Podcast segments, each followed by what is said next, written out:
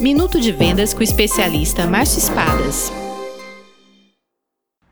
Olá, sou Márcio Espadas. De que forma você se comunica com seus clientes?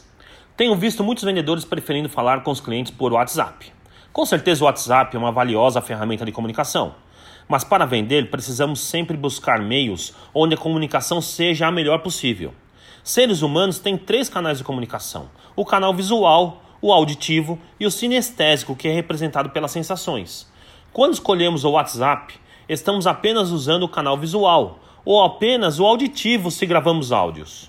A comunicação fica pobre em relação se estivéssemos frente a frente com o cliente. Então, sempre prefira o meio presencial para fazer a venda. Quando não for possível, use o telefone.